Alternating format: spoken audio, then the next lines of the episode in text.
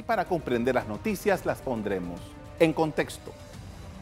Acompáñenos en los próximos minutos, hablaremos de la elección del nuevo Contralor de la República y las reacciones que ha tenido. Revisaremos las designaciones pendientes para reemplazar a tres magistrados de la Corte Suprema de Justicia.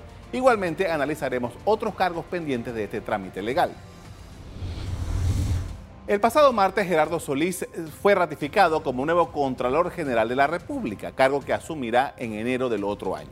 Solís, quien fue director del Fondo de Emergencia Social, viceministro de Vivienda, fiscal electoral, magistrado del Tribunal Electoral, precandidato a presidente por la libre postulación y candidato a vicepresidente por el PRD, contó con el voto favorable de 68 diputados de todas las bancadas y solo 12 se abstuvieron.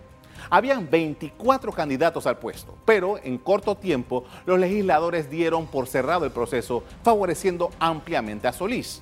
En la intervención que hizo ante la Asamblea, el Contralor designado dijo que no volverá a aspirar a candidato presidencial. Desde el año pasado, la Contraloría General de la República ha tratado de hacer nuevas auditorías a la Asamblea Nacional, pero recursos legales interpuestos ante la Corte se han interpuesto en esta decisión. Solís aseguró que seguirá con estas auditorías y planteó cómo será su administración que es importante es cómo me voy a comportar yo.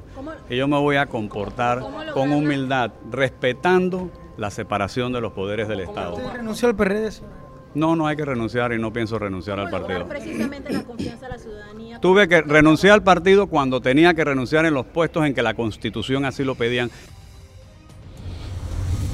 Tras un enconado enfrentamiento entre el Ejecutivo y el Legislativo en el gobierno del presidente Varela, no se lograron discutir las designaciones de un conjunto de funcionarios que la Constitución manda que sean ratificados por la Asamblea. Esta situación coloca a la administración Cortizo como la que tendrá que nombrar a un número mayor de funcionarios sin la alternancia que mandata la norma y asignándole un peso mayor en el equilibrio del poder.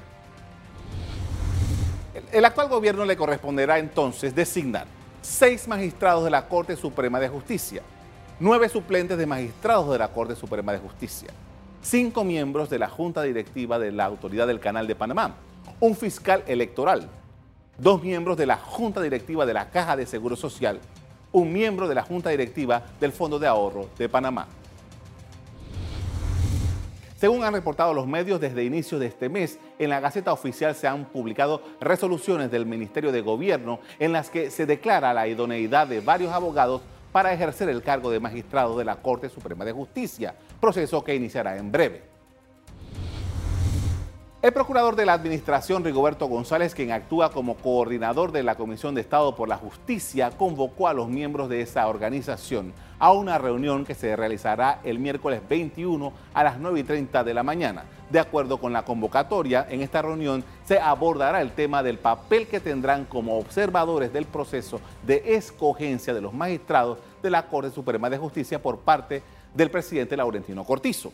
En declaraciones a los medios, el mandatario ha dicho que en primer lugar procederá a designar al reemplazo del magistrado Jerónimo Mejía, a quien se le venció su periodo el 31 de diciembre de 2017.